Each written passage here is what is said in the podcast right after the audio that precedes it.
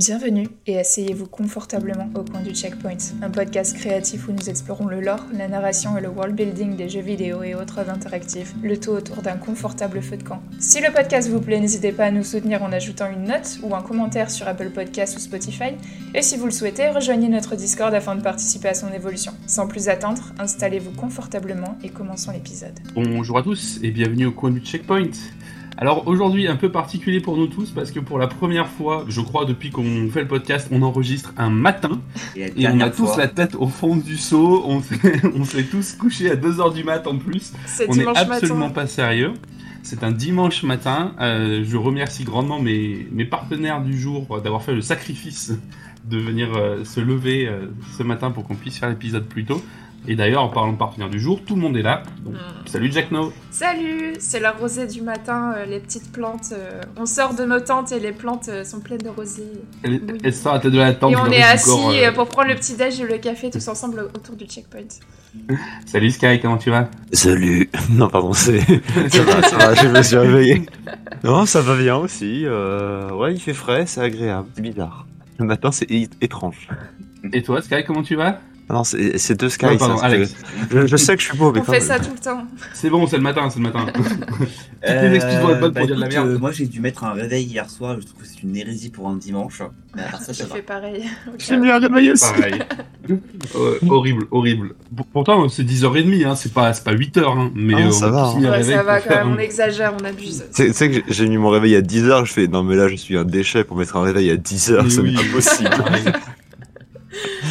Alors aujourd'hui, on va revenir sur Elden Ring. On va vous parler du lore de certains monstres, d'un certain, d'un bon paquet de monstres d'ailleurs, mais bon, pas autant que ce, que ce qu'il y a dans le jeu parce qu'il y en a des, plusieurs centaines.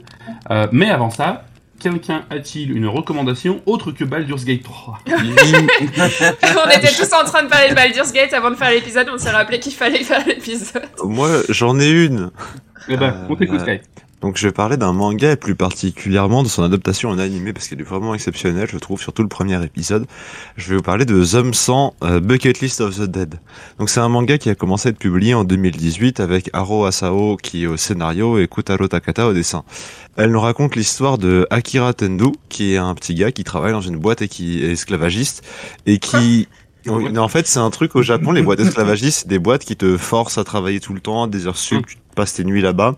Et de par la pression sociale et le système euh, salarial du Japon, tu peux pas vraiment démissionner. C'est assez compliqué et du coup, tu te retrouves à être ah. exploité là-bas. C'est pour d'où le surnom boîte esclavagiste. D'accord. Et du coup, surprise, il est en dépression. Il ne va vraiment pas bien. Euh, donc, les jours et les nuits se ressemblent. Il ne rentre que rarement chez lui. Il a pas pu faire le ménage en trois ans chez lui. Pris, il est pris au piège. Il s'en rend même pas compte. Sauf que un jour, en volant aller voir le gardien de son immeuble pour régler un problème à la con, il surprend son voisin en de dévorer, enfin son gardien en train de dévorer sa voisine. Du, à partir de là, l'apocalypse se lance, il y a des zombies partout, il s'en rend compte, il sort de son train-train quotidien. Donc lui, il a une réaction logique, il se met à s'enfuir, il a peur, il veut survivre et tout. Mais il y a un moment où il y a une petite pensée qui traverse son esprit, il se dit, mais si le monde est en train de s'écrouler, que la société a explosé, j'ai plus besoin de retourner au travail. Et à partir de là, il est trop heureux. C'est tellement triste comme, comme réalité. Ouais, gentil, il est libéré de son poids. Il, le monde redevient en couleur. Parce que la, réalisation de l'épisode est magnifique. Il est tout est en noir et blanc. Plus il en, fait, plus il explique son histoire, plus il est en dépression, moins le monde a de couleurs, moins les gens de visage, tout est terne, tout se ressemble. Et quand il réalise, tout reprend de la couleur, il, le ciel brille, les arbres sont verts, il est heureux, il est en train de courir alors qu'il y a une horde de zombies derrière lui. Et du coup, il va se faire une petite bucket list en mode qu'est-ce que je veux faire avant de mourir? Et il va kiffer mais vous kiffez le plus possible dans cet apocalypse. Et c'est très bizarre parce que c'est un animé qui est ultra good vibes du coup, alors que c'est un animé post-apo.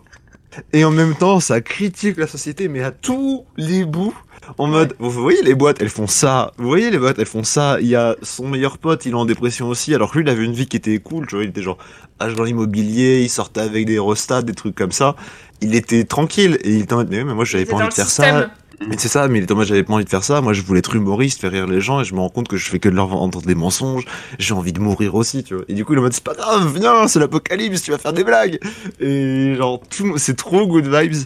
Et vraiment l'épisode 1 est un plaisir pour les yeux. Genre c'est un des plus beaux animés que j'ai vu depuis longtemps en termes de d'animés euh, hebdomadaires. Et c'est une dinguerie. D'accord. Donc on va dire que c'est par rapport au dernier épisode de One Piece, c'est un peu mieux quoi. Mais moi j'ai adoré les derniers épisodes de One Piece. je, je regarde pas l'animé, mais j'ai vu sur Twitter apparemment que l'animation a fait, a fait débat. Moi j'ai une, une, théorie là-dessus, c'est que les gens qui ont... les gens qui n'étaient pas contents sont des puristes kekos qui ne comprennent pas. Non, non, c'est... Euh, euh, en, fait, Jack Nope, juste pour la ref, c'est que là, dans One Piece, dernier épisode, il y a eu euh, la révélation, après je sais pas combien de temps, du, de, du nouvel état de, de, Luffy. Ah, ok. Non, non, de, ouais, nouveau pouvoir de, de, de Luffy. Et en fait, euh, il a des, euh, le dessin de cet épisode, au lieu d'être sérieux et genre vraiment ultra action et tout, est très loufoque. Genre vraiment cartoon mm. des années 50, tu sais, quand t'as les, quand t'as euh, Bibip qui suit euh, Coyote qui suit Bibip, oui. qui tombe du, euh, qui tombe de la falaise avec les yeux qui restent en l'air d'abord et tout. Ils ont fait un truc dans, dans, ce goût-là et c'est, c'est très, tout à fait volontaire de. Oui, c'est Oda. de la part de Oda. C'est Oda quand il a fait son manga, c'était cartoon. Et c'est son pouvoir, c'est d'être un cartoon. C'est un vrai match à en fait. En fait, son, son pouvoir, c'est, il rend les choses autour de lui élastiques et la seule limite, c'est son imagination. Et du coup, ça fait qu'il y a des scènes très cartoon en mode en fait, vu que Luffy est un mec qui est tout le temps en train de rire et tout, ça fait que bah tout pour lui, tout est tout est marrant. Et donc, euh, pour représenter ça, Oda, il a choisi de passer en mode cartoon et de reprendre je pense, des aussi, en termes d'animation, c'est cool, ça doit être cool à faire. Alors, euh, en termes d'animation pure, l'épisode est une dinguerie. Il y a beaucoup de styles mm. d'animation, c'est très très beau. Moi, le seul côté qui m'a un peu embêté, c'est effectivement le sound design est un peu forcé, mais je trouve c'est plus un problème de mixage que de choix de son. Parce que les, les VFX, des fois, sont très très forts et dénotent beaucoup de la BO. En fait, ils, sortent et ils explosent au visage, alors qu'ils pourraient juste apparaître au visage. Mais à part ça, c'est très très cool. Vous pouvez le regarder, je crois que c'est le 1076e épisode. Ouais. 1060. Mm. Attends, une autre recommandation. À part euh, One Piece au final. Ouais, bon. Bah, moi je vais en faire une vite fait. Euh, c'est que c'est les Perséides. Alors regardez les étoiles, il y a plein d'étoiles filantes la nuit et c'est magnifique. Et ça me rappelle depuis que je suis toute petite. Dès qu'il y avait les Perséides en août, euh, je me mettais, je prenais ma couette et j'allais sur le balcon pour m'endormir et regarder les étoiles quand il faisait chaud. tu vois le ciel toi depuis Amsterdam Ouais, ouais, je vois très bien le ciel. et ça fait trois semaines que je l'ai pas vu. J'arrive même parfois à voir. Bah, moi, ça fait deux jours. J'arrive même parfois à voir euh, la Voie lactée depuis euh, le rooftop. Donc, euh, il y a des moments où je m'endors aussi sur le hamac avec ma couette et c'est chouette, c'est magnifique. tu sais que j'y ai pensé hier soir en jouant à Baldur. J'ai fait, oh les gars, si vous voulez, on peut aller voir les étoiles. Là, c'est les Perséides, c'est grave cool. J'ai une pote qui m'a dit. On fait, ouais, mais non, on joue. Je fais, ouais, c'est vrai. Ah, bah, j'en ai vu une malgré moi hier soir parce que je suis rentrée, j'étais à Rotterdam et sur la route, euh, sur le chemin, j'ai regardé un petit peu vers le ciel euh, en rentrant chez moi et j'en ai vu une, donc j'étais trop contente. Donc voilà, regardez euh, les étoiles, apparemment, surtout le 12, donc c'était hier, il y en avait beaucoup, donc il y en aura, il y en aura encore beaucoup ce soir si c'est dégagé ce soir chez vous. Allez-y. Est-ce qu'on jouera à Baldur, mais let's go.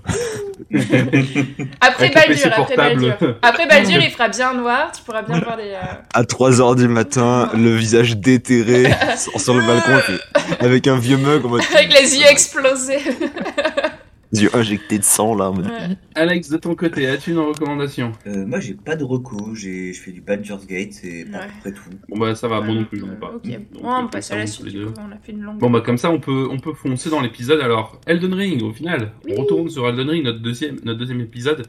Et on va vous parler donc, comme je disais au début, de monstres aujourd'hui euh, et du lore de, monstres. Alors on a chacun une, catégorie euh, de monstres avec un, ou deux exemplaires dedans. Euh, si je ne m'abuse, c'est toi Sky qui va commencer à nous parler des, des, gros monstres des temps anciens d'avant C'est le plus jeune qui parle des plus vieux. du coup, il y a deux grosses catégories de monstres qui sont là avant Marika. c'est les dragons et les géants. Alors, et les dragons sont eux-mêmes en deux catégories. Du coup, je vais, couvrir plus ou moins les deux parce qu'il y en a une qui est très rapide à couvrir. Il y a les dragons anciens et les dragons modernes. Euh, les dragons modernes, c'est ceux qu'on croise dans la majorité du jeu. Ils sont un peu plus bêtes, entre guillemets. Ils sont pas l'air d'être doués de parole. En tout cas, je me souviens pas d'en avoir croisé un. À part les chevaliers draconiques qui ont muté, mais ça c'est compliqué.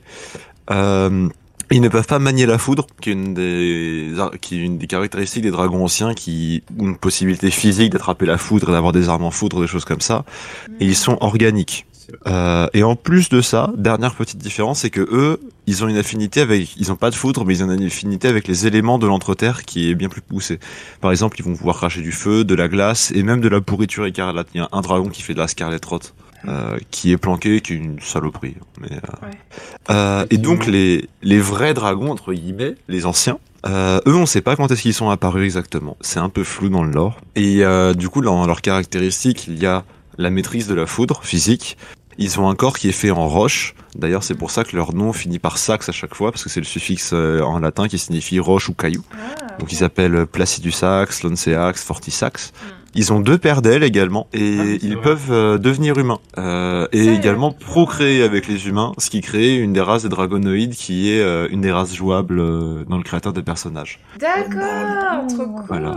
Est-ce qu'on en voit sous forme humaine dans le jeu? Je crois pas. Hein. Non, on n'en voit pas. Moi, je l'ai découvert en fouillant dans les wikis et tout. J'ai fait ah ouais, ils peuvent devenir humains. Ils m'ont fait oui oui. D'ailleurs, ça a créé toi quand tu le joues. Je fais ah ouais. Oh, qu'est-ce que c'est dommage au final qu'on n'ait pas un de ces dragons en phase de combat qui se métamorphose bah pour la phase 2 en, en un humain, dans le DLC, genre, hein.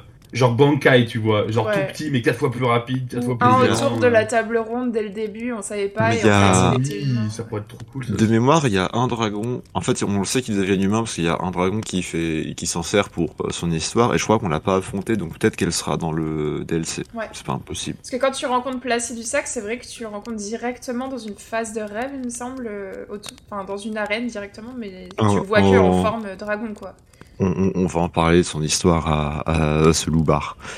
Euh, en gros, du coup, donc les dragons anciens, qui sont aussi appelés des Dragon Lords, euh, il y a une raison à ça, qui est toute simple, c'est que en fait, ils ont dirigé l'Entre-Terre. Ils ont été les Elden Lord à la place de l'Elden Lord. Et à leur tête, du coup, c'était justement Placidus Axe. Hmm. Euh, ce règne s'est achevé avec, euh, il y a eu plusieurs facteurs. C'est que la, la divinité des dragons, donc The Outer God, donc comme on vous a dit dans l'épisode précédent sur Elden Ring, la cosmologie d'Elden Ring, il y a des, en fait, il y a l'entre-terre, il y a l'espace autour avec des dieux, et des fois ils y vont, et des fois ils y vont pas. Bah, en gros, le dieu des dragons, il est venu, et il est reparti. Et donc les dragons, quand il est reparti, ils ont fait, ah, et qu'est-ce qu'on fait du coup euh, On sait pas trop. Et Placidus Axe, il dit, bah c'est très simple, on est éternel, je vais l'attendre. Il s'est mis dans une espèce de phase à comment ça s'appelle cette ville là Dans ma tête, j'ai El Turel. Mazula Ouais, à Mazula. Il s'est mis dans une euh, dans une espèce de phase spatio-temporelle là-bas qui fait que le temps passe de manière très différente à Mazula. Mm. Et euh, pour attendre le retour de sa divinité qui jusqu'à nous, entre, en tout cas, n'est toujours pas revenu. En plus de ça, en même temps que cette divinité part, il y en a une autre qui arrive et qui fonde l'Ordre Doré, Marika, tout ce bordel qu'on connaît. Euh, L'Ordre Doré entame une espèce de guerre et en fait le problème c'est qu'ils veulent privatiser l'air de prix et que les gens sont pas les dragons sont pas très d'accord. Et donc Grand Saxe va attaquer Lendel la capitale. Et ça va être d'ailleurs le, le, seul être qui n'a jamais fait tomber ses remparts et qui va on retrouve son cadavre écrasé dans la cité. Ah, c'est lui hein, le gros dragon voilà. c'est lui le dragon empalé dans la ville. Et c'est le la seule euh, la seule créature qui arrivera jamais à tomber les remparts et à s'introduire dans Lendel en, pendant la guerre. Mm. enfin pendant une guerre c'est la ville de Troyes euh, avec des remparts énormes. C'est ça, mm. les remparts sont colossaux. Et... de bulles. Ouais, et en plus de ça, évidemment, il y a une armée tout au, tout au long avec balistes, catapultes, armes de siège, en voulez-vous, en voilà. Donc c'est assez compliqué à abattre. Mm. Et ensuite de ça, il y a du coup une euh, la guerre s'ensuit. Euh, Godwin continue à aller essayer d'abattre des dragons jusqu'à ce qu'il rencontre Fortisax et il arrive à vaincre Fortisax mais là c'est euh, la surprise un petit peu, c'est que Fortisax va se lier d'amitié avec Godwin. Et euh, suite à cela, le culte des dragons va être créé. La guerre va être gagnée du coup par le Golden Order et on, ça va mener à la création de l'ordre des chevaliers draconiques mm. qui eux vont vénérer le creuset primordial mais en tout en cohabitant plus ou moins avec les le Golden Order. C'est un état de tolérance parce que les dragons c'est broken et du coup on n'a pas envie de refaire une guerre contre eux, c'est compliqué. Et Lanceax, qui est du coup la sœur de Fortisax, celui que Godwin a vaincu et s'est lié d'amitié avec, va devenir la prêtresse de l'ordre sous forme humanoïde. Et c'est de là que ça vient. Ah. voilà. Donc ça, c'est plus ou moins ça, c'est le gros lore des dragons. Et on ne voit rien de tout ça dans le jeu. Tout ça, on voit, bah, on voit un cadavre de dragon tu vois l'ordre, tu vois le cadavre du dragon. Chevalier, ouais. Parce qu'en fait, j'ai l'impression que chaque faction a son ordre de chevalier, finalement, plus ou moins. Euh, pour les représenter, je... quoi. Je trouve que les chevaliers draconiques ils sont plus marquants parce que en général quand ils arrivent ils ont vraiment une boss vibe déjà souvent ils sont en train de marcher dans un corridor un peu sombre mm. et tu les vois ils te regardent ils font you shall die et d'un coup grosse queue de dragon grosse griffe ils s'envolent avec des ailes et tout en mode wow. Mm. ils font pas ça les chevaliers d'habitude d'habitude ils tapent avec une lance Et, voilà, ça c'est le, petit lore caché général parce que après il y a des histoires en fonction de chaque dragon. Comme je vous ai dit, du coup il y a l'ordre des chevaliers draconiques, mais on a en parallèle il y a l'ordre de la communion draconique qui est créé, qui eux vont chasser les dragons modernes pour consumer leur cœur et s'approcher des et acquérir des compétences de dragon ce qu'on peut faire dans le jeu. Et ceux qui en consomment trop deviennent des wyrms. Et du coup, le dragon de lave, notamment, qu'on croise, ah. est un chevalier qui a consumé trop de cœurs de dragon. Et c'est pour ça qu'il y en a plusieurs dans le jeu. Voilà, l'espèce de dragon dégueulasse qui rampe. On voit qu'il est pas fini. Ouais, il est pas fini. En plus, d'ailleurs, il a, il a une arme euh, quand il se balade. Voilà. C'est un dragon avec, euh, avec une. Et voilà. Et en vrai, et ça, j'ai bien aimé parce que c'est une manière entre guillemets de justifier le fait qu'on en croise trois. Parce que moi, je, pas, j'en croise un, c'est un boss, d'accord. Alors, deuxième, oui, un, ça fait beaucoup quand même. Mhm. Et du coup, le fait que ce soit un humain qui mute, je peux plus comprendre le fait qu'il y en ait plusieurs. C'est juste trois chevaliers draconiques qui ont, qui ont consommé beaucoup trop de cœur et qui sont devenus euh, hybrides. Waouh, c'est trop beau comme histoire. Beau? Ouais, je trouve ça trop poétique.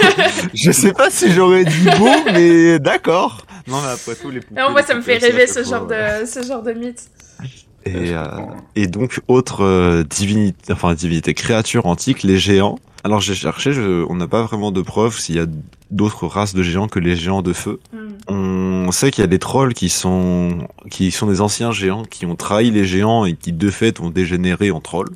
Ceux qui sont, euh, enfin, qui ont des pouvoirs un petit peu plus de, de glace, j'ai l'impression. Non, je sais pas ceux qui ont genre les épées à travers du corps et qui tirent les. Ah, ouais, c'est les trucs un peu mutilés, dégueulasses, ah, voilà. Et donc, euh, les géants de feu, qui est une race qui a très probablement inspiré des Jotun euh, de la mythologie grecque et mm. plus précisément de Surtre, qui mm. est euh, ennemi du Valhalla, tout ça. Oui, viking, excuse-moi. Moi, le, spécialiste qui est en train de me secouer, mais qu'est-ce que tu dis Ceci dit, les Grecs avaient aussi des, euh, avaient aussi des géants. Hein, mais, euh... J'ai dit grec T'as dit grec, c'est pour ça. Ah, je voulais, dans ma tête, j'ai dit nordique. Non, non, t'as dit. Euh... Ou alors j'ai mal compris, mais j'ai non, non, non, grec. non, non, mais c'est très possible que j'ai. Euh, et donc, euh, en fait, c'est une peuplade qui avait été. Alors, ça, c'est un peu sujet à débat. Il y a des gens qui disent qu'ils ont été maudits de base. Il y a des gens qui disent que c'est Marika qui les a maudits après les avoir exterminés. Euh, moi, je préfère l'explication qu'ils aient été maudits parce que ça rend Marika encore plus cruel après. Mmh. Et Elle a maudit plein de gens, donc. Euh... Ouais. Mais du coup, c'est une. Euh, en gros, c'est une. En fait, il y a une raison pour laquelle je préfère qu'ils aient été maudits avant, parce que ça donne plus de cohérence à leur histoire aussi. Mmh. Parce qu'en gros, ils ont été maudits de s'occuper de la flamme du dieu déchu, qui est la flamme qui alimente leur forge et le fait de s'occuper de cette flamme leur a donné une résistance euh, innée au froid euh, qui est extrême sur la Terre des Géants. C'est une Terre qui est battue par un blizzard en permanence, où rien ne vit, rien ne pousse.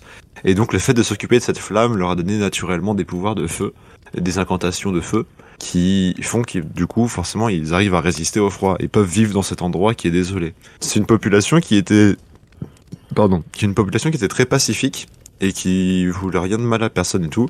Sauf que le problème, c'est que quand euh, ta divinité c'est un arbre sacré et que tes voisins ils manipulent une flamme euh, inextinguible, euh, y a un problème. S'ils touchent l'arbre et que la flamme s'arrête jamais, potentiellement ton dieu brûle devant toi.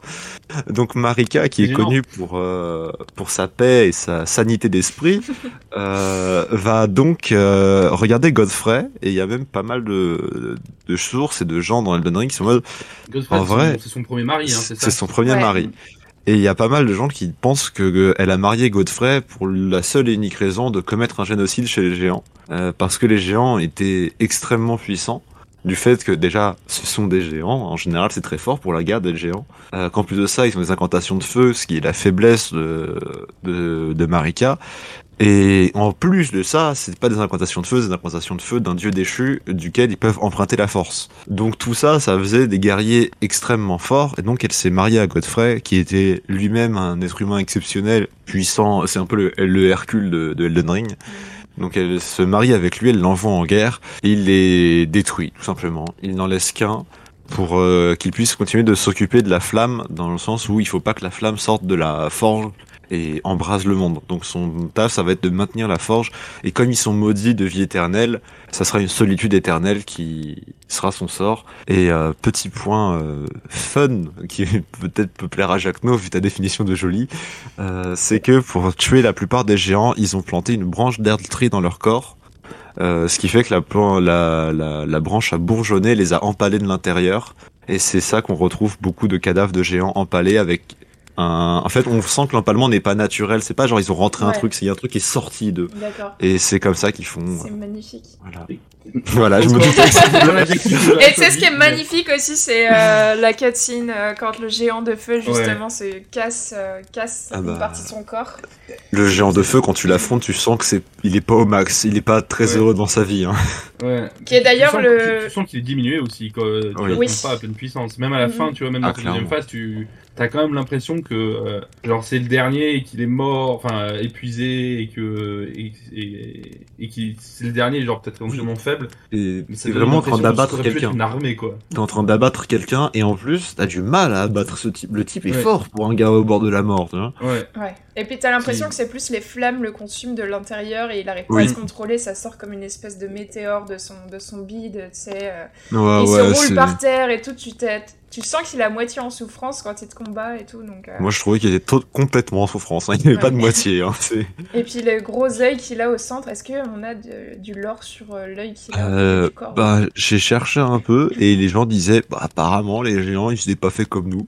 ouais, bah, ça, Fair enough. C'est peut-être juste une référence au cyclope, en fait. J'allais dire, peut-être une référence grecque, effectivement. Un mélange de YouTube et de cyclope. Et, voilà, je... ça, j'ai rien trouvé, je t'avoue. Mm. Parce que From Software Creature, c'est why the fuck not. Tu vois on va mettre une Wyrm mm. avec une grosse épée euh, qui crache du feu. On va mettre un géant avec un, un gros œil sur le bide et, et, euh, des dents. Et en, plus, il, et en plus, il a un visage aussi. Genre, ça, ça, ça m'a perturbé la première fois. Enfin, le fait mm. qu'il ait un visage et un re-un visage sur le ventre. ça, ça me fait penser à ce monstre dans, euh, les, dans les Tortues Ninja, là, avec le ah, cerveau dans le milieu du bide. Ah oui, c'est ouais. Ouais, mais lui, c'est un, c'est un méca, donc ça va.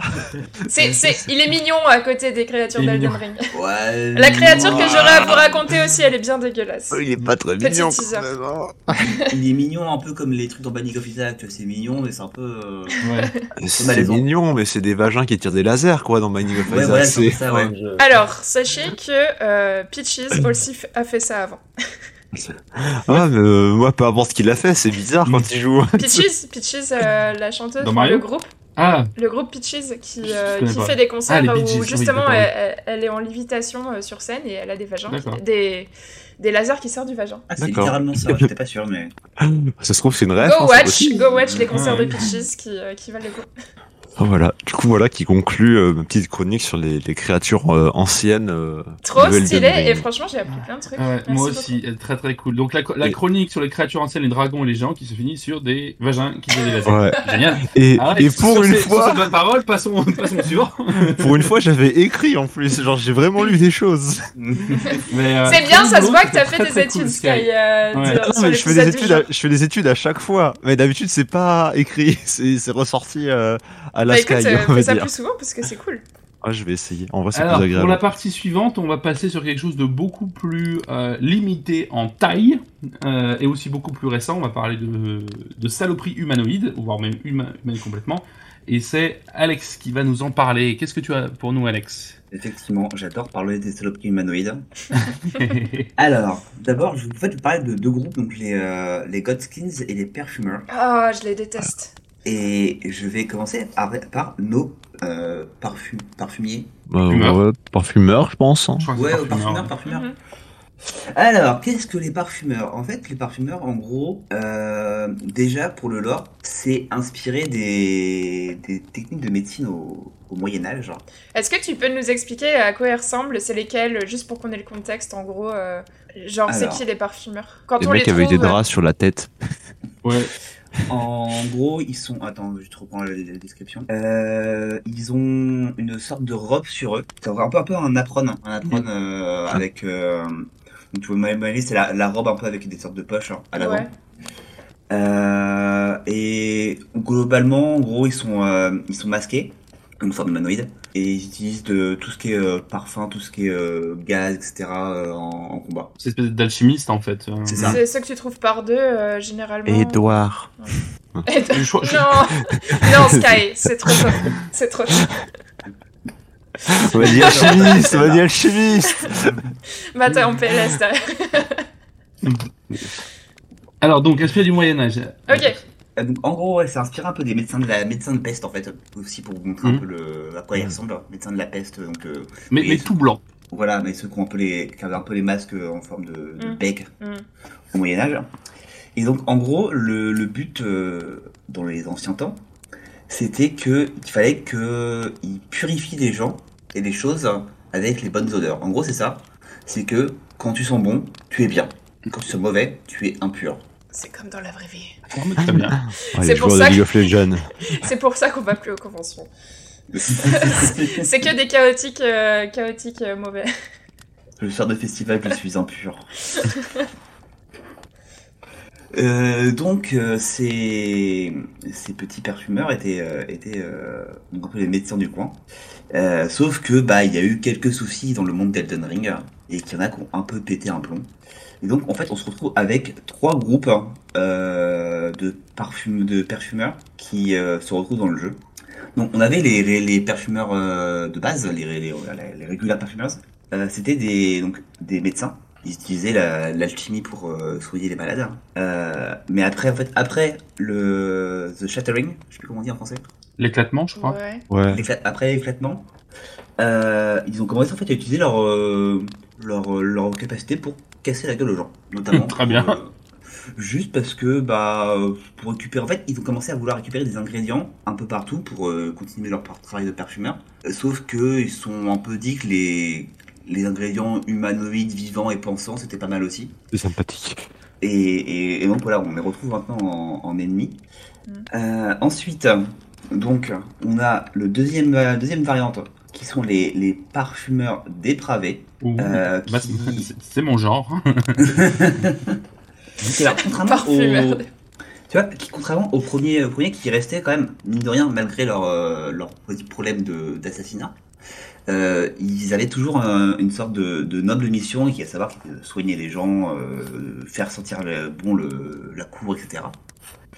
Euh, les dépravés, par contre, eux, c'est ils ont utilisé ça uniquement pour eux. Utilisé leur alchimie uniquement pour eux. Et ils sont là pour, euh, pour en gros, ils sont là juste pour un peu kiffer avec le, altérer les, les, les corps et les, les, les esprits. euh, C'est voilà. Dr. Steinmeier euh, dans Bioshock, quoi. Euh, Ils sont là pour être malsains. Voilà, hein, ils, sont là, ils sont là un peu comme des. Alors, excusez-moi la, la référence, mais un peu comme des hippies en convention, tu vois. Ils sont là pour kiffer, sauf que bon, ils sont un peu plus violents. Et Oh puis, là là, convention. les hippies en convention qui arrivent en mode bonjour. Ça, ça aussi, c'est à garder pour, pour un prochain test. Qui a dit C'est comme des hippies en convention, ils sont là pour kiffer. C'est les free huggers. Oh non. Oh non. Voilà, euh, contrairement au- au- à la première euh, varia- variante, eux vraiment ils pratiquent leur euh, leur, euh, leur alchimie juste pour eux. Mhm. Vraiment, c'est- ils sont égoïstes et, et voilà, ils sont juste là pour le, pour le kiff. Et on a un troisième groupe qui s'appelle euh, les Omen Killers. Ah, tueur de man. Les tueurs d'omens. Alors, on vous en avait parlé dans l'épisode d'avant. Les omens, c'était une. Enfin, à l'époque des, des grands combats avec les géants, les, euh, les dragons, etc. Les omens, c'était vraiment euh, une des classes de, de combattants qui, qui sortaient euh, vainqueurs, victorieux et très très forts. Donc les Omen Killers, c'est un, un groupe d'anciens euh, parfumeurs qui a été fond- fondé par Rollo. Euh, et leur but, en gros, vous allez, vous allez peut-être pas me croire, mais c'est de chasser et de tuer les Omen. D'où le nom. Omen. C'est technique. Spoiler, ils y sont arrivés ou pas? Parce que. Alors, Euh, c'est en cours. Ça- c'est ouais, ouais, parce voilà, les, la- on les trouve toujours les omens, mais euh, c'est c'est c'est euh, en version euh, maudite, mais euh, ils sont toujours là, quoi. Donc, Il en reste, il en reste quelques-unes, effectivement. Tu vois, c'est comme c'est comme Cyberpunk, c'est euh, done when it's done. ouais. Disons que c'est possible qu'on ait été plus efficace qu'eux en 20 heures de jeu. Mais, Oui, euh, mais c'est ça, D'ailleurs, je pense effectivement. Bon, D'ailleurs, c'est- Rollo, si je ne m'abuse, hein, euh, euh, Rollo, le ch- chasseur de réprouvés hein, en français, euh, je crois que tu le butes et que tu récupères ses, ses cendres d'invocation. Hein. Oui, c'est devenu mon esclave. Voilà. Donc en fait, Est-ce que ça fait de nous le, le, le maître des parfumeurs? Bah, un petit peu, hein, il- on est leur Alors- moins de cette faction-là en tout cas. D'expérience, oui. quand j'en ai croisé d'autres, non. L'expérience, non, ils s'en foutent. Donc les, les Ou alors ils veulent parfumeurs vengeance. sont-ils envoyés par Marika pour aller buter les omens ou, Encore ou ils travaillent pour le Toujours Marika. Alors, écoute, moi, j'ai pas vu de, de l'ordre sur d'où ils viennent. En gros, euh, ils étaient là, en fait, ils étaient vraiment, c'était vraiment des humains qui étaient là pour euh, euh, soigner les autres humains. Euh, mais j'ai pas vraiment vu de lore sur leurs origines. Euh, j'ai surtout vu du lore un peu sur leur inspiration. Donc, comme tu dis, c'est les médecins de peste du Moyen Âge. Ok. On va regarder vite fait, non, j'ai pas de pas de lore en plus. hein. Et ouais, voilà, en gros, euh, petite dernière chose, petite phrase badass. euh, et du coup, euh, les Omen Killers, eux, comme ce sont aussi un peu des médecins, ils ont décidé de, de, de soigner les, les réprouvés avec euh, un remède qui s'appelle la mort. D'accord. effectivement. remède qui a été testé et approuvé maintes fois. hein. Quand il y, a un- quand il y a un vrai problème, après, vous êtes complètement dans un état neuf. C'est j'ai jamais vu. Il y a plus besoin d'amputer. Voilà, c'est pas d'amputation, pas besoin T'as de plus mal drainer. le- maintenant, Ouais, hein T'as plus mal Ça va Euh, bien maintenant T'avais une douleur? Bah, il y en a peu, non? Nickel. Et donc ensuite, c'était les Sanctechairs, si je ne m'abuse, les Godskins. Les Godskin, qui Ils ont sont l'air très sympathiques aussi. Eux, Les ils ont un thème de fou. Ouais, mais ils ont un thème de fou. Oui, c'est vrai. Ouais. Et Le puis, thème de euh, Goskin à Bruxelles, il est, il est trop bien. Et tu les combats par deux ou par trois ou par des fois ils se multiplient jusqu'à 6 ou ils reviennent jusqu'à 8 et tu les détestes. Ouais, mais quand ils se multiplient plus qu'à 8, moi, c'est le moment où je les one-shotais, donc je te mode, Pouah, venez à 8, hein, ça sera 8 Je coups me d'épée. rappelle hein. d'un boss fight contre deux Godskin, donc un qui Mhm. se roulait en boule et l'autre qui était très maigre et long.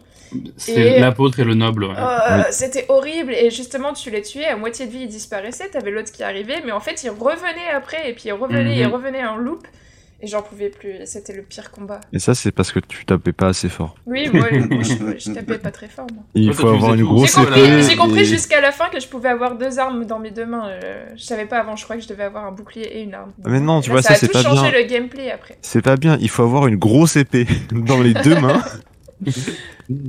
Et Alors, pardon, on t'a coupé. Oui, Alex. on t'a coupé Pas de Alex. pas de soucis, pas de soucis. euh, parlons de grosses épées, euh, ça nous fait tous kiffer.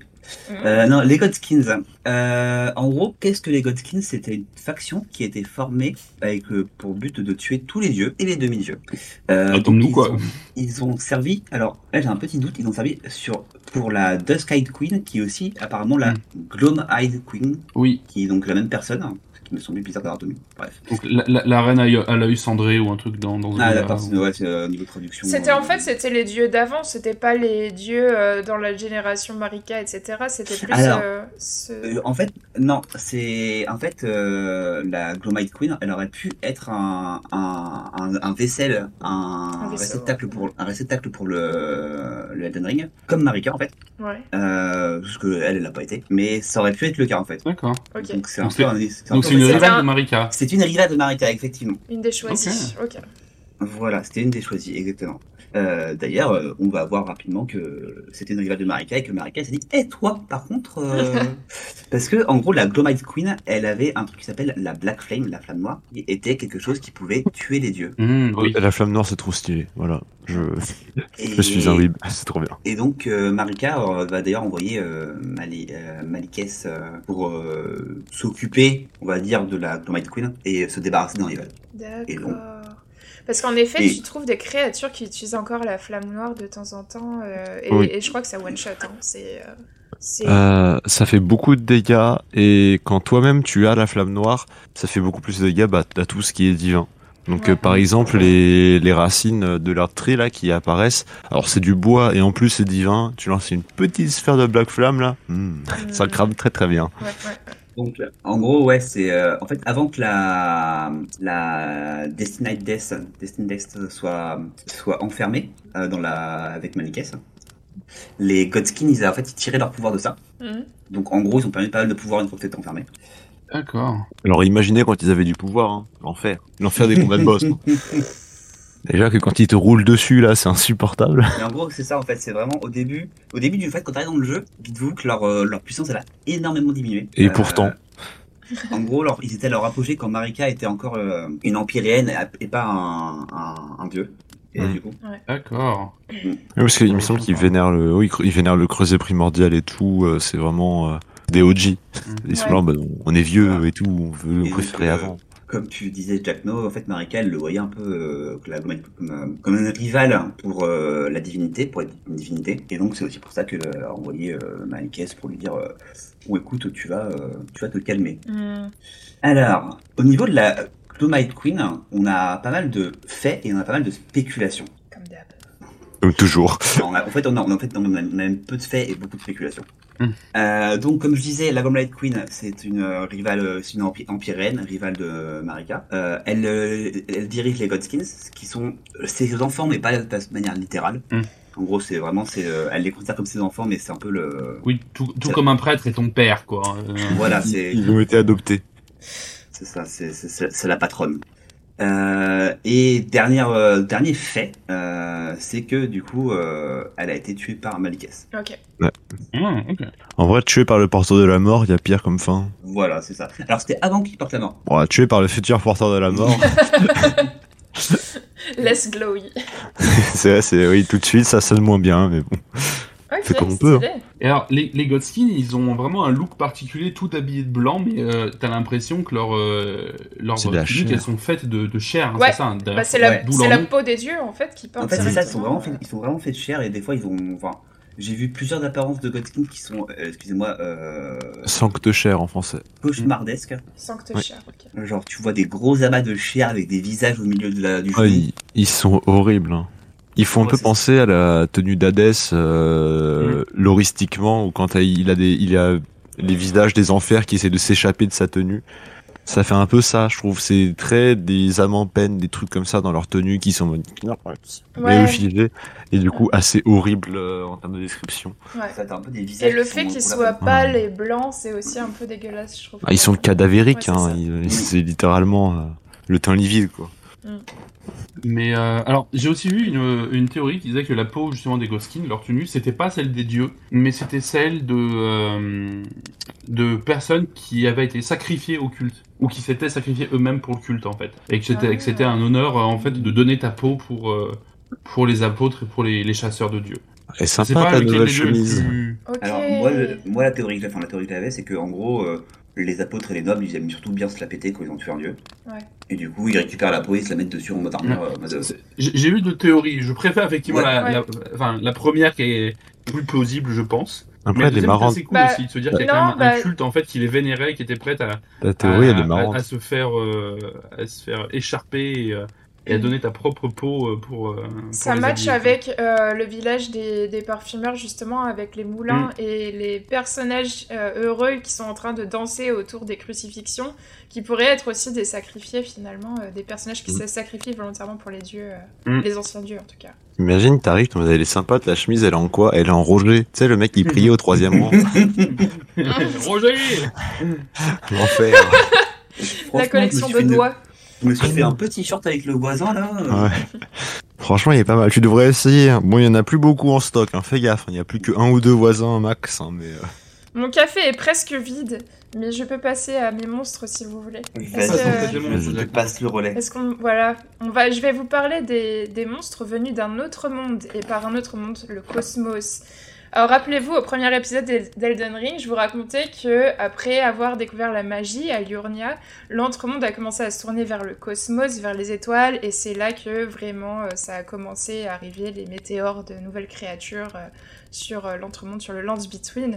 Et en fait, on va voir ensemble que quelques-unes de ces créatures fascinantes, et en fait, ce que ce que c'est que leur lore et leur histoire, alors c'est vraiment très cryptique.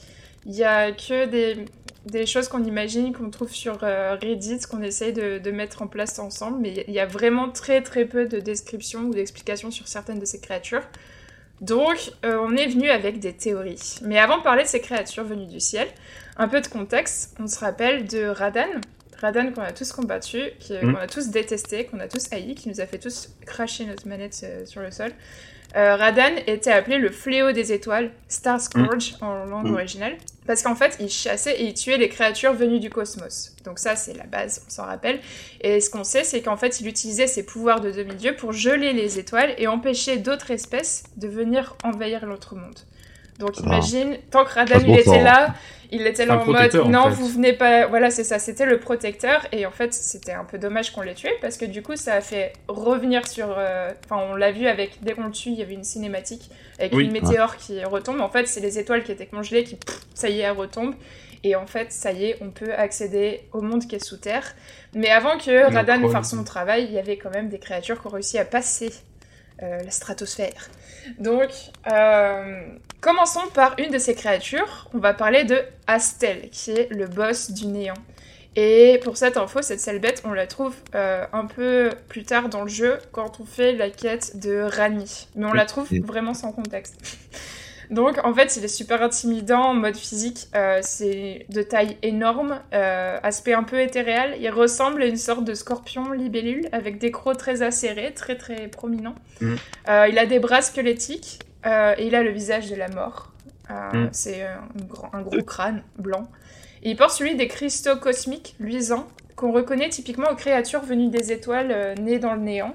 Euh, typiquement, les cristallins, c'est une de ces créatures, elles sont faites que de ces minéraux. Euh, on les trouve aussi sous terre, les cristallins. Donc, euh, il utilise une magie gravitationnelle qui lui permet de l'éviter et de vous aplatir. donc, il est assez relou à combattre. Et il gît dans un sanctum cosmique qui lui est dédié. On peut en conclure que c'est la créature, une des créatures de la plus haute importance sous terre, en tout cas. Et c'est d'ailleurs pourquoi Rani vous envoie le combattre. Et pour y accéder, vous devez entrer dans un vieux sarcophage en bois et vous laisser porter par Rani sur le lac de pourriture écarlate, sous la cité de Noxella. On verra qu'il y, en a plus d'un, mais... Euh, c'est les tombes express, là, que tu prends et t'es en mode... Ouais. et bah c'est Rani qui vous contrôle... Tombeau express, exactement. c'est le métro, le métro euh, sans, euh, sans l'aspect cool de, de Persona 5, finalement.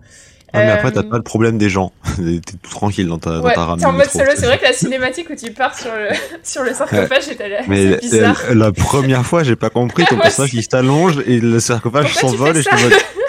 Bah, et surtout que ça a l'air naturel, en mode, bah, je connais, hein, je l'ai pris plusieurs Ouais, c'est ça, exactement, en mode, euh, je l'ai fait plusieurs fois. Pas pire que le RRB, hein. ouais, c'est... Vous savez, moi, j'ai pris le métro parisien. Euh... Mais euh, quelques indices en fait qu'on a pu trouver ici et là sur l'existence d'Astel, donc euh, la grosse libellule euh, scorpion tête de, tête de mort. Donc après avoir combattu Astel, vous pouvez obtenir sa remembrance, je sais plus comment on dit en français, son, souvenir. son souvenir, son souvenir.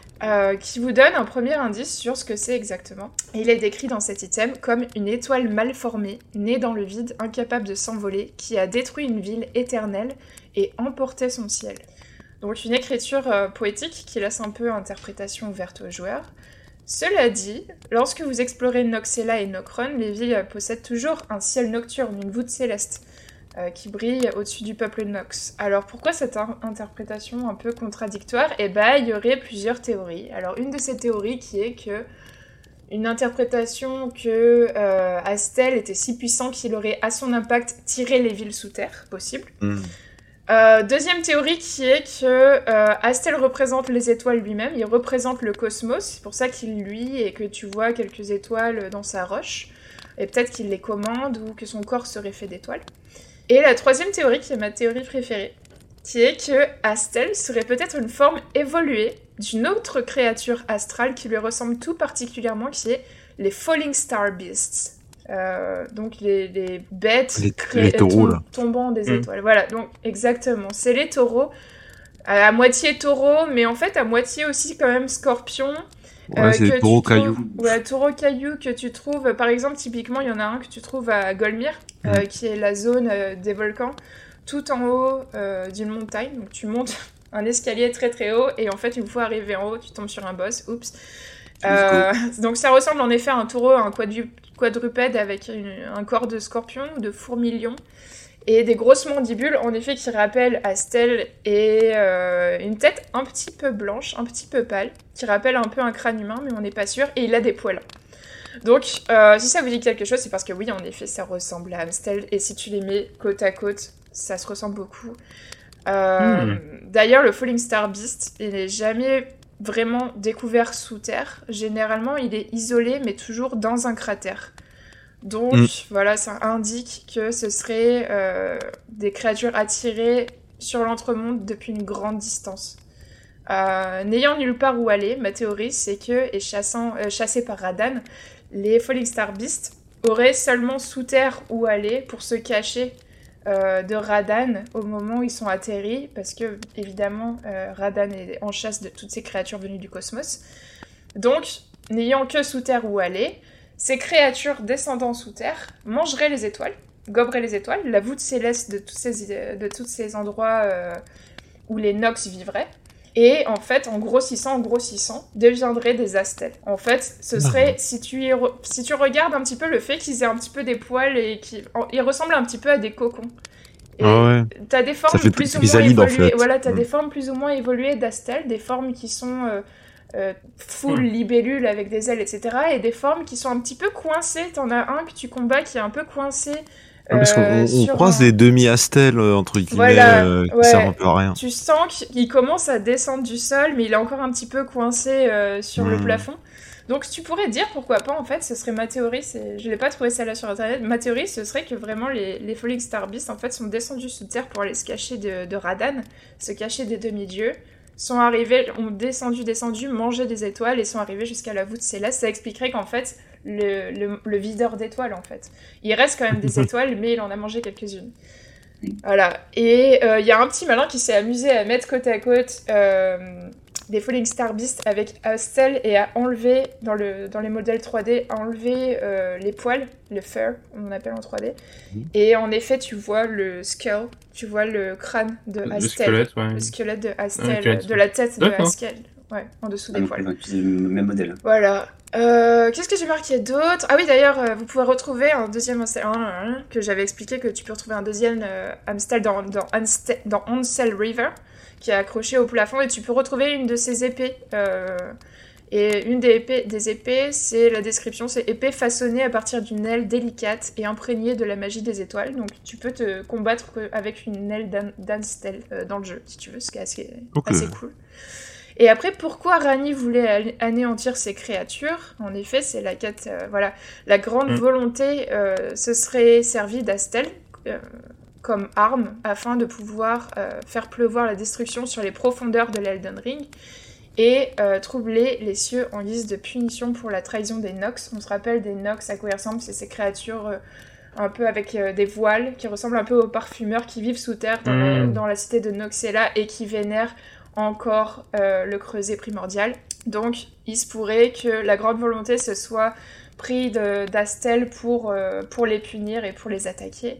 Et euh, c'est vraiment un combat en fait qui fait partie de la, quête principale et qui est expliqué tout au long de la série de quêtes de Rani euh, sur les Nox. Mm.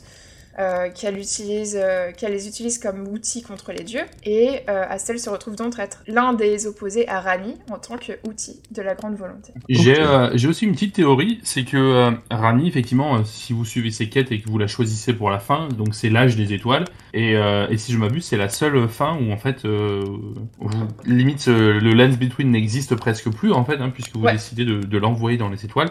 Et j'ai la théorie qu'en fait, elle ne peut pas le faire tant que Astel est là. Donc en gros, elle a besoin que, que Astel soit, euh, ne soit plus là pour pouvoir, euh, pour pouvoir accéder, en gros, ouvrir le chemin vers les étoiles. Ouais. Euh, soit ça, soit récupérer son pouvoir, que, que ça En fait, ta théorie, elle est très valable parce que Astel utilise une magie gravitationnelle pour te combattre.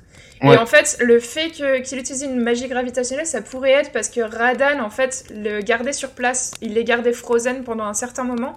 Du coup, la créature a complètement euh, pété un câble et la seule magie qu'il pouvait utiliser, c'était la, la gravité.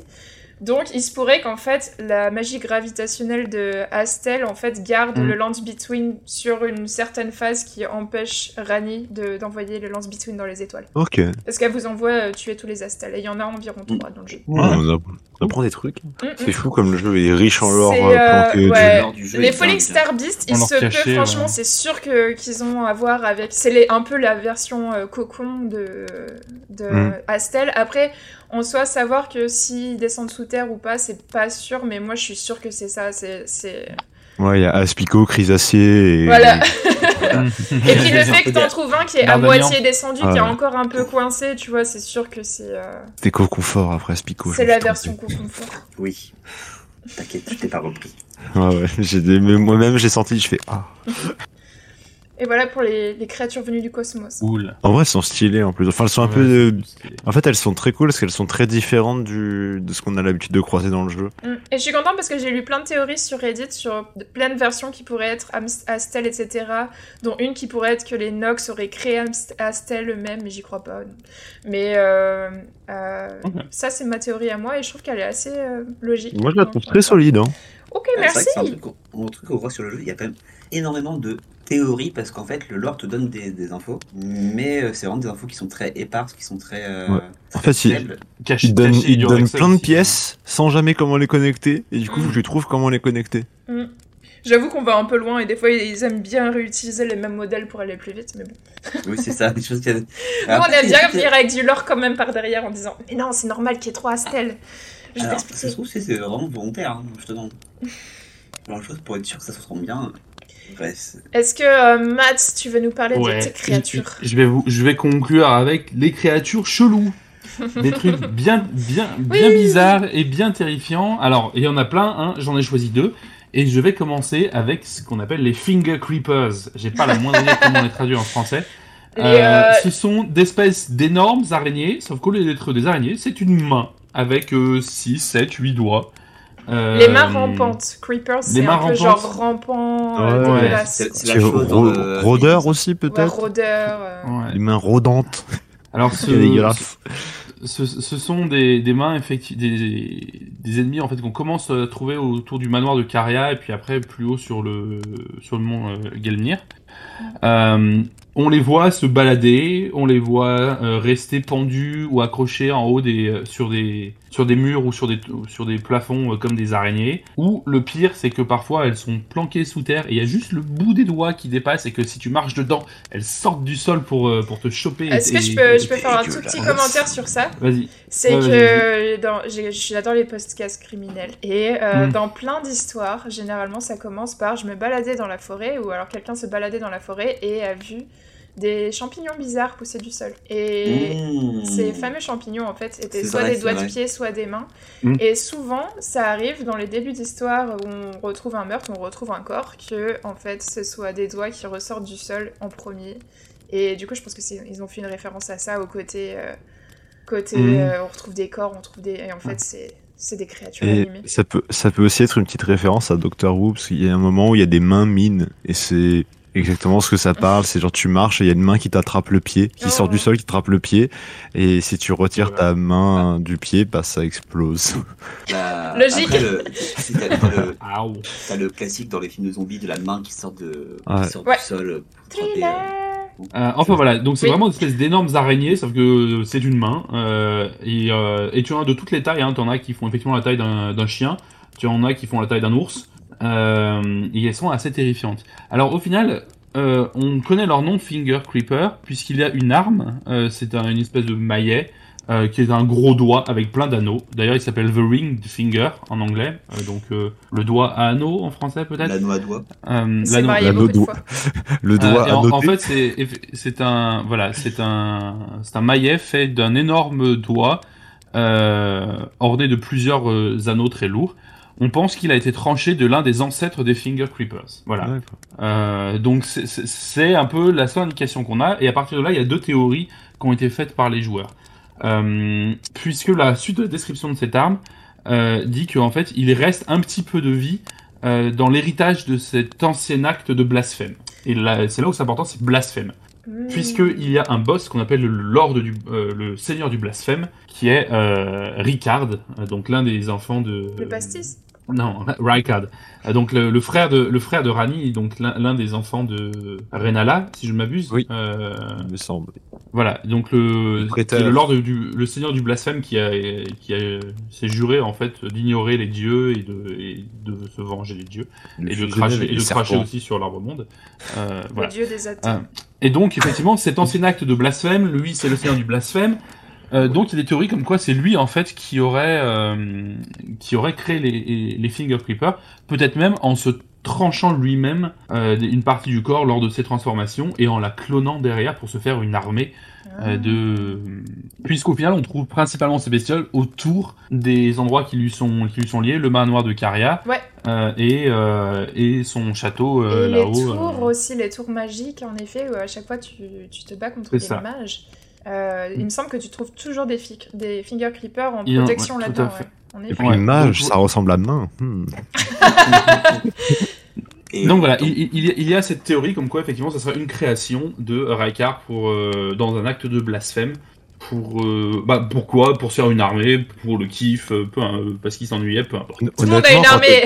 je peux honnêtement, quand c'est un quand c'est un mec qui a fusionné avec un serpent, moi je mm. m'attends plus à grand chose. Je suis en mode bon, fait, fait des mains une armée, c'est oui Vas-y, n'est plus Mais à ça il y a près. une deuxième théorie qui est complètement différente et que j'aime beaucoup, c'est qu'elle n'aurait rien à voir avec, euh, avec euh, Lord Raikard, mais qu'elle serait liée au géant. Ah. Euh, puisque on le voit dans la phase de boss contre le géant de feu, euh, il s'arrache euh, quand son pied se casse, il s'arrache euh, un pied pour s'en Mm. servir d'arme. Et il y en a en fait qui pensent que euh, ce serait en fait des restes de géants qu'ils auraient qu'ils se seraient sacrifiés euh, cette partie de leur corps lors de leur guerre contre Marika pour essayer de, de gagner en puissance et pour réveiller leur euh, leur œil et leur euh, et leur puissance complète Ah. et que en fait ça serait les, les descendants de ces euh, de ces bouts de chair géante euh, qui auraient été sacrifiés et animés de, de magie et de la flamme et de flamme. D'accord. Mais ça explique pas le Mais- blasphème du coup. Le... Après, le non, problème, c'est- donc voilà, on- Ouais. c'est effectivement c'est moins probable puisque la, la description Ouais. de, de l'arme effectivement a Ouais. plus tendance à la rapprocher à Raka, mais j'aime beaucoup cette théorie et aussi Mais effectivement que ce serait de- Moi, un reste en fait de, de la guerre un des géants contre problème avec cette théorie, c'est que euh, elles sont faibles au feu C'est vrai. et, C'est et vrai. les géants ils Je leur résistent au balance une feu. petite boule et, et elle meurt. C'est vrai, Ouais. c'est vrai. Du coup, je suis en mode. Mais apparemment en fait quand on regarde les cadavres de géants, il y en a beaucoup à qui il manque une main. Ou Ouais, mais je sais pas. D'accord. Voilà, donc c'est une, c'est- voilà, ce sont deux, thé- deux théories. La première est plus probable, je- même si je préfère personnellement la deuxième. Dites-nous sur le Discord euh, laquelle vous préférez. Moi, je préfère la première. Et alors, en parlant de théorie, je vais donc finir sur un, un autre, euh, un autre monstre que j'aime beaucoup et pour lequel il y a trois théories possibles et aucune qui n'est confirmée si je ne m'abuse. Ce sont les pots vivants, The Living Jars ou Pot Boys euh, Ah oui. en anglais. Euh, voilà, Euh, notamment il y en a un géant effectivement qui s'appelle Alexander et qui est un PNJ Oui. en fait que l'on retrouve un, un peu Le régulièrement. Euh, D'abord dans une cave et puis après et qui peut nous aider d'ailleurs contre dans le général contre combat euh, contre général Radan. Pardon. Combat contre Ce général combat de fou.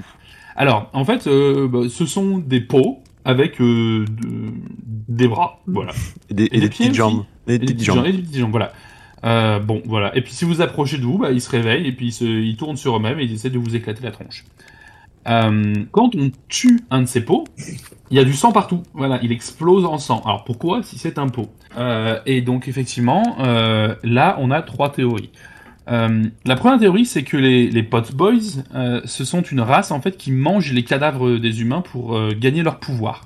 Euh, et, euh, et ce qui expliquerait, ce qui expliquerait plusieurs choses. La, la première, c'est qu'effectivement, on, on en trouve souvent près des, euh, des arbres mineurs, des arbres mondes mineurs, Ouais. euh, et ça serait éventuellement pour venir déterrer les cadavres qui avaient été enterrés euh, à l'époque euh, où c'était le, le rite funéraire, Ça et, euh, et pour effectivement récupérer ben, pour, comme leur pouvoir et pour vivre tout simplement, puisqu'ils se nourrissent de cadavres. Ça pourrait euh, être les mimiques d'Elden Ring vu qu'il n'y a pas de mimiques. Peut-être, effectivement. Euh, Il y a aussi le fait que à la fin du combat contre le général Aradan, Alexander, s'il a survécu, est blessé. D'ailleurs, il dit qu'il s'est enfui comme un lâche, etc. Et si vous restez, vous pouvez peut-être le voir se gaver des, des corps de champions Ah oui, c'est vrai. Oui, oui, oui, oui. Il mange les corps, euh, ce, qui, euh, ce qui effectivement expliquerait qu'il gagne en puissance derrière, et quand on le retrouve, il, il- il devient de plus en plus puissant. Euh, donc voilà, c'est la première théorie, c'est que c'est une race qui mange, euh, qui ressemble à des pots, mais qui mange les cadavres humains euh, euh, en les fourrant dans leur euh, dans le trou. Oh. La deuxième théorie, euh, et que j'ai- euh, qui est plus, fa- plus simple mais que j'aime beaucoup, c'est que à l'origine c'était tout simplement des, euh, des tombes, des l'équivalent d'un cercueil où on mettait le corps, euh, le corps des morts dans, dans le pot et qu'on enter- qu'on enterrait Ah. et que en fait lors de l'éclatement euh, la magie les, a réveillés et leur euh, et en gros leur donna l'âme ou l'esprit du corps qu'elle contenait. C'est pas déconnant comme théorie celle-là. Sachant qu'en plus, si tu vas, si tu déterres des tombes en Amérique du Sud, il y a quelques tombes mayas et aztèques qui justement embaumaient leurs euh, leurs morts euh, assis comme ça, recroquevillés, avec les mains autour des genoux, en position, euh, Mm, en position ronde comme ça. Donc ça peut, ça peut être euh, logique en effet. Tout à fait. Et la troisième théorie, euh, qui est un peu un peu moins probable, mais un peu moins dark aussi, euh, c'est que ces peaux auraient un peu en fait une une espèce serait un peu une espèce d'équivalent des Valkyries. Euh, où en fait ce ne serait euh, ce seraient des, des guerriers tombés au combat qui auraient été choisis euh, par par ces peaux en fait qui viennent récupérer leur, leur âme et leur puissance euh, en honneur à leur, euh, à leur pouvoir.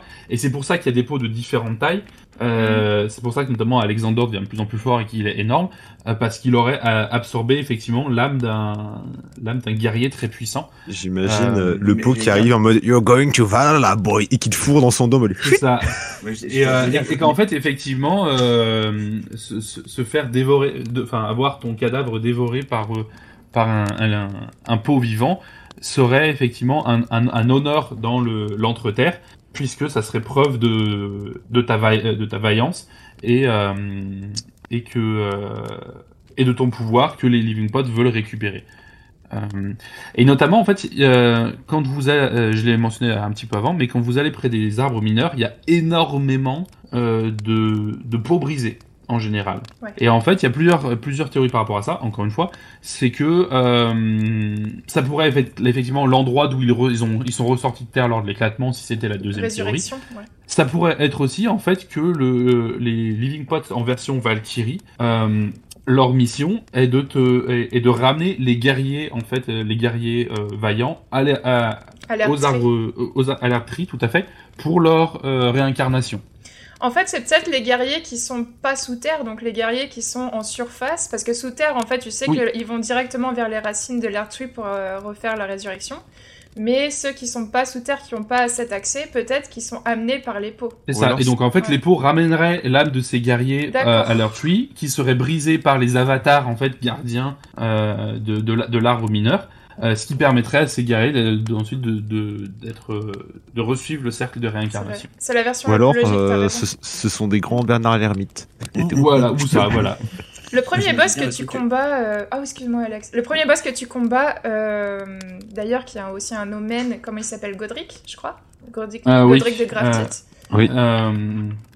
Oui, c'est Godric. Non, mais avant ça, t'as Magritte, Magritte, l'Omen déchu. Magritte, c'est ça, le premier euh, qui, qui, se transforme mm. à moitié en dragon.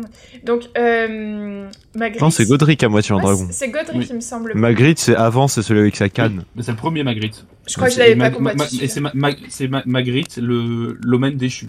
Son nom. En fait, celui que tu combats dans le, dans le château. Euh, au début, peu importe. Les, les deux.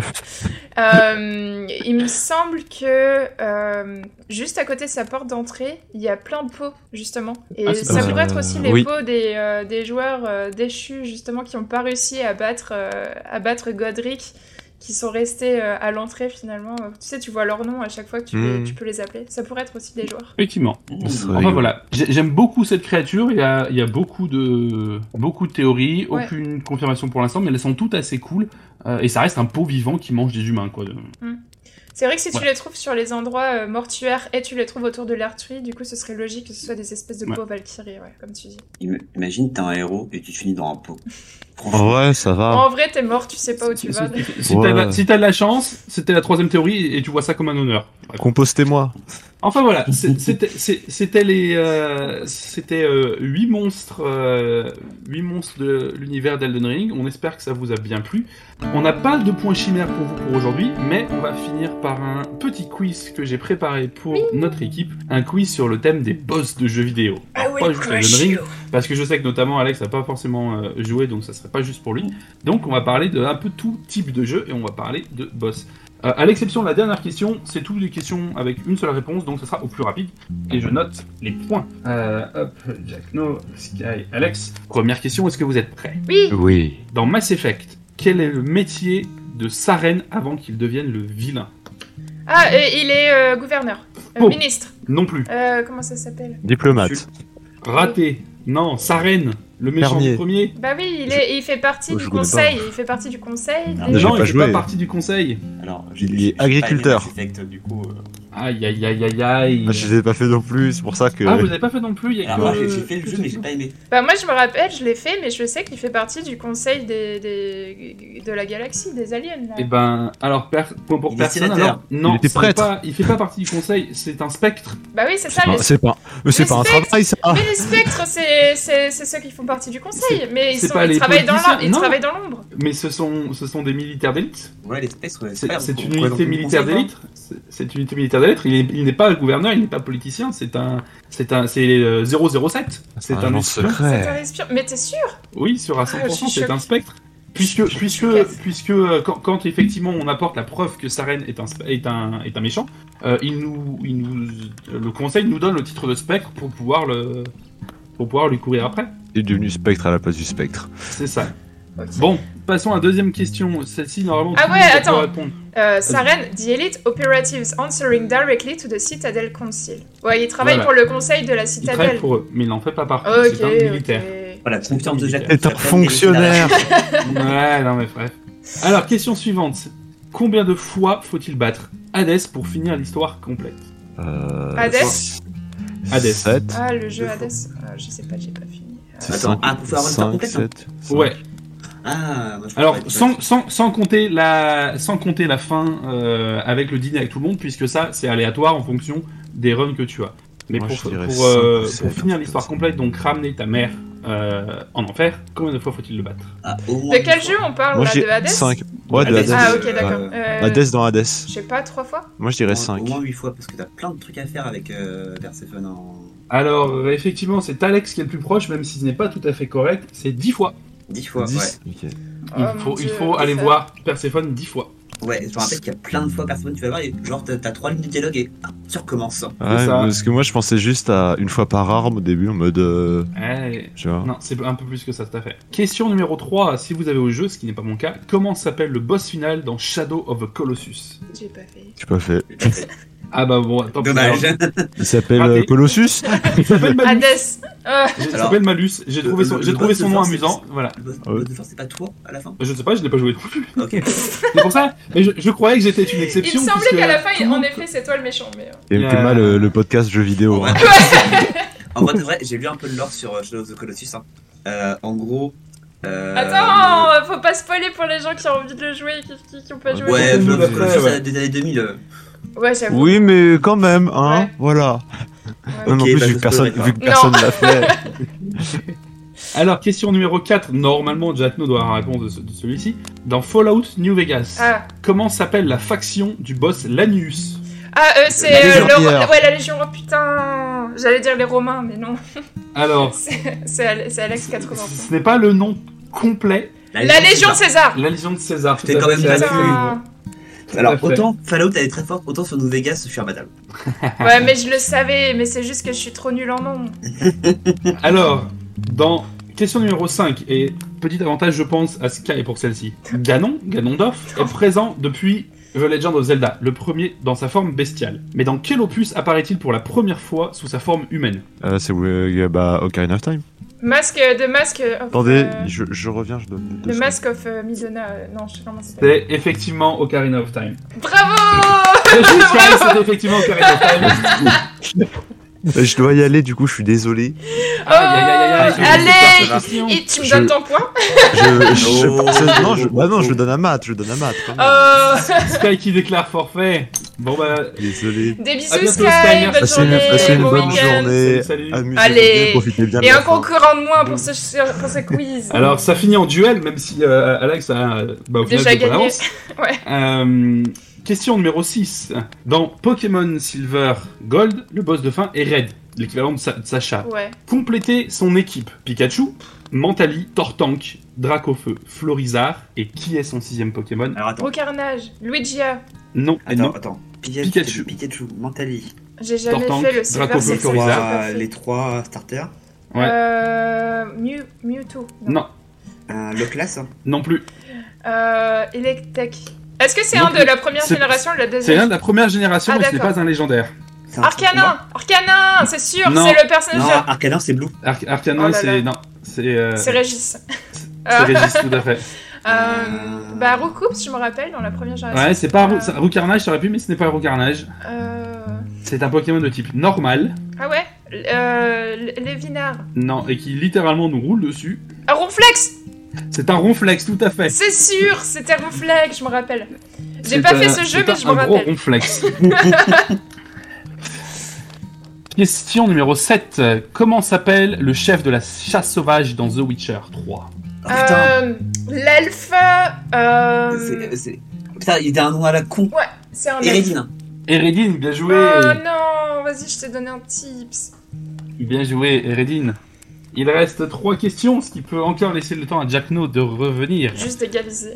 Question numéro 8. Non, non, de passer devant. Il reste trois questions et tu as, tu as deux points de retard. Quelle est la chanson comme étant considérée la plus dure de Guitar Hero? Dragon Force One. One de. Metallica. Non, Dragon Force Through the Fire and the Flame, tout à fait. Bien joué, Alex. Dragon Force. Bien joué. Question numéro 9. De quel, entre guillemets, concept le boss de God of War de 2018 est-il le dieu? De, de, ah, euh, de, euh, de quel concept Comment dire? Oui, bah, De quoi, de quoi est-il le dieu? De quoi est-il le dieu? De la foudre Et Non, Il ça, est le dieu des dieux. Non plus. Le dieu du Valhalla. non Le dieu de la mort. Alors, le, non. le dieu du dimanche. Le dieu du saumon. Le dieu du saumon. Euh, alors, c'est le dieu en question, c'est Baldur, hein, le, Ah. le boss. Dieu des de- portes. Non. Le dieu des trous. Le Eh ben, dieu- je, je considère que vous ne savez pas, c'est le dieu de la lumière et de la beauté. D'accord. Ah. Baldur. Ah. C'est vrai que Baldur, euh, c'est vrai que c'est le dieu de la beauté. Mais je me rappelle quand il tue quelqu'un dans un trou. Donc. Moi, c'est le dieu des portes. Dieu des trous. Dieu des trous, non mais. le dieu des trous, non mais quelle idée hein. Franchement, le dieu des trous, ce serait vraiment un dieu badass et super puissant. Je sous dernière question. Dernière Ouais. question, et là c'est donc un, un- un nombre, donc c'est au plus proche, vous pouvez tous les deux répondre. Dans Elden Ring, combien y a-t-il de boss différents? 33. 100. Alors, en théorie, t'as dit combien euh, Alex? 33. Allez, 80. Alors, 80. en, en théorie, c'est c'est Jackno la plus proche, dans les deux cas, mais tu, vous êtes tous les deux très très loin, c'est 238. Allez. Il y a Ouais, 238 boss. Eh bien, GG, Alex. Ceci signe donc une victoire de Alex. Je m'aplatis. Bien joué. Et puis bah ce- ceci scelle aussi la fin de notre épisode. Et c'était cool de comme, euh, comme quiz, Ouais. Matt. Merci. Mais Merci avec plaisir. Ouais. On espère que vous avez aimé ce petit, euh, ce petit aperçu de quelques-uns des monstres de Elden Ring. Il y a Ouais. encore plus chelou, je pense, et encore plus tordu, cachés dans leur lore. Ah, On attend de voir aussi ce qu'ils vont nous ajouter avec le DLC. On se réserve le Euh, droit à la sortie du DLC de refaire un épisode des C'est monstres ça. d'Elden Ring parce que franchement c'était chouette. Et puis bah sur ce, écoutez, bonne journée à tous. Ouais. Merci encore de votre temps, de votre Bonne présence. journée, bon des gros café, bisous. des bisous. Salut, salut. Salut. Salut